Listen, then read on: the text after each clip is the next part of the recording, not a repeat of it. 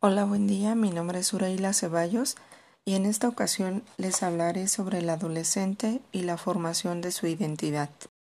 La adolescencia es la fase del ciclo de la vida humana entre la niñez y adultez que inicia con el desarrollo de los caracteres sexuales secundarios, como puede ser crecimiento de vello corporal, engrosamiento de voz, aumento de caderas, y cuyas transformaciones biológicas, psicológicas y sociales llegan a generar crisis y contradicciones ya sea en conducta, familia o en el círculo social.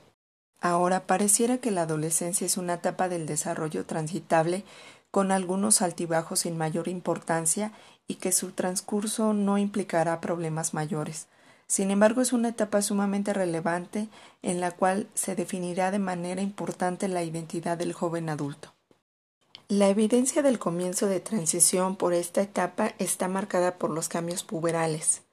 A nivel inconsciente, estos cambios físicos arrojan al adolescente a sintetizar y abandonar identificaciones e introyecciones previas, por lo que los ritos de paso que permite la sociedad serán de gran importancia para conformar la identidad yoica, que es la claridad en quién soy y cómo encajo en el resto de la sociedad. Desafíos tales como la toma de decisiones y la claridad en los roles puede tomar dos caminos diferentes. El primero sería la conformación de una identidad integrada, que es aquella que es flexible y adaptable, lo cual le permite al adolescente entablar amistades, formar metas de vida claras, interactuar con padres y maestros de manera adecuada, establecer relaciones íntimas y mantener una autoestima positiva. O en su defecto, desarrollar una difusión de la identidad, Erickson lo define como una incapacidad de autodefinición, colapsos emocionales en momentos de intimidad física, elección ocupacional y competencias, aislamiento, sensación de vacío interno y en la regresión a identificaciones tempranas. Ambos caminos por sí mismos significan una crisis de identidad. El rol asignado socialmente y la claridad en él tiene además otras implicaciones, como ya se mencionó, un adecuado rito de paso resultará o no en desarrollar valores tales como la fidelidad hacia el entorno, hacia los pares y hacia la comunidad, o un repudio en donde ser malo o ser nadie es mejor que no saber quién soy. A nivel interpersonal el sujeto podrá o no empatizar e intimar con sus congéneres, es decir, compartir una identidad con otros.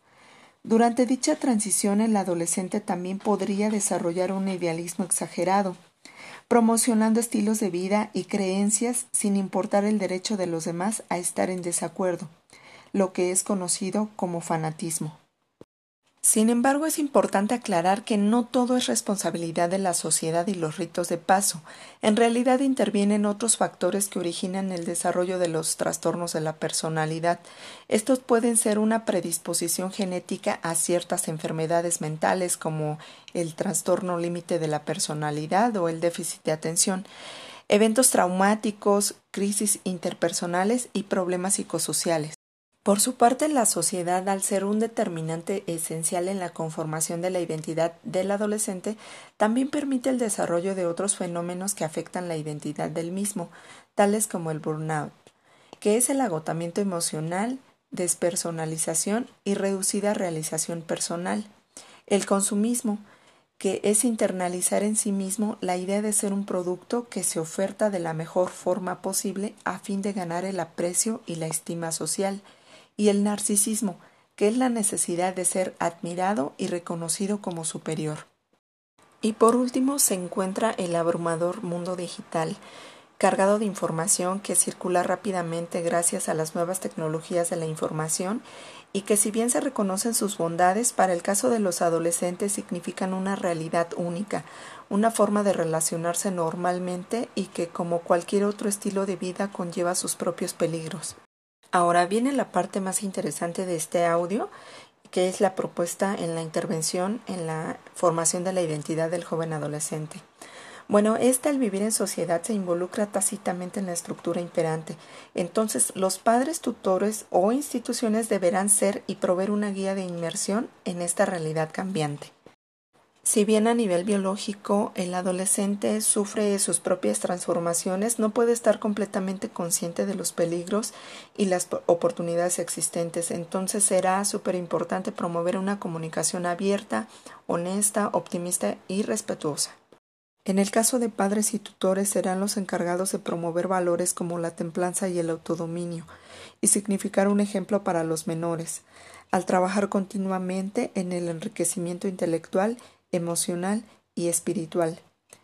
Y por último, y no menos importante, es estar atentos a sus comportamientos, a sus formas de expresión, esto con la finalidad de identificar la existencia de algún trastorno de la personalidad y ofrecerle algún apoyo psicológico.